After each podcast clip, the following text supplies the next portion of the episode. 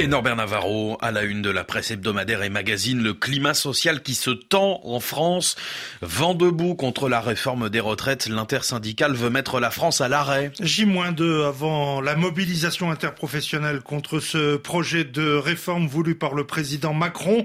Dès ce soir, les routiers prévoient de passer à l'action afin de bloquer des plateformes logistiques et des zones industrielles.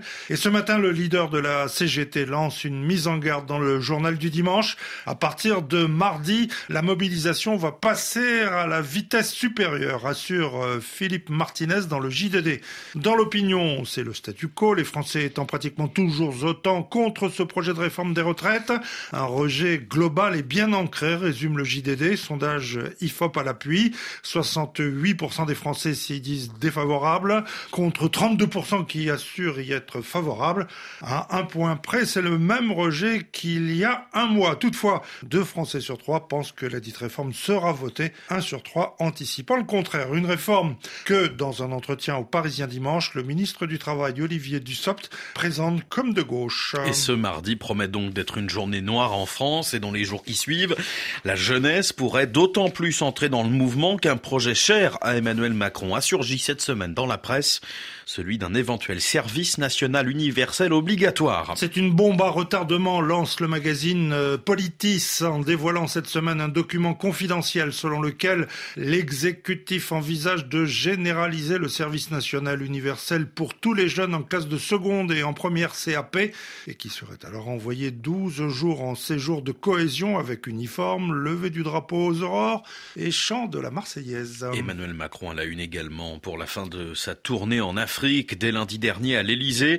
Le président français avait présenté sa nouvelle stratégie pour le continent avant de s'envoler vers l'Afrique centrale, où il a tenté d'illustrer cette nouvelle vision sans enlever les ambiguïtés. Emmanuel Macron, c'est le président acrobate, lance l'Express, car à l'heure où le discours anti-français monte sur le continent, attisé par les Russes, les Turcs ou les Chinois, le partenariat renouvelé promis par l'Élysée n'est pas sans paradoxe. D'un côté, Emmanuel Macron rechigne à rentrer dans une compétition de puissance avec Moscou ou Pékin. De l'autre, il prône une nouvelle ambition économique avec ses rivaux. Il défend bec et ongle la démocratie, mais il renoue avec les dinosaures de la France-Afrique.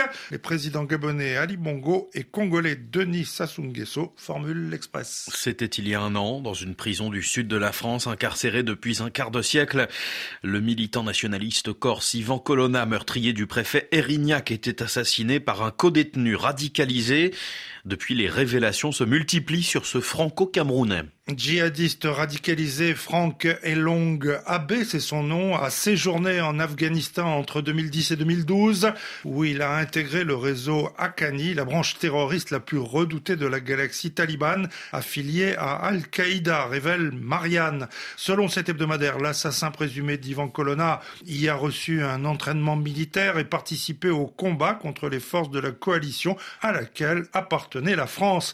Dans une vidéo d'août 2012, on l'aperçoit en tenue de combat en train de tirer au canon anti-char, précise Marianne. Et puis c'est la romancière la plus secrète du monde. Nul à ce jour n'a aperçu le visage ni ne connaît le nom de cette Italienne qui signe ses best-sellers sous le pseudonyme d'Elena Ferrante. Mais parfois il lui arrive de répondre à des interviews par mail. Et c'est ce qu'elle fait cette semaine, Elena Ferrante dans l'Obs. Et quand cet hebdomadaire lui demande si un jour son éditeur aura ou non le droit de révéler son identité. L'autrice de la tétralogie L'ami prodigieuse assure qu'il n'y a rien à révéler, ni maintenant, ni après sa mort.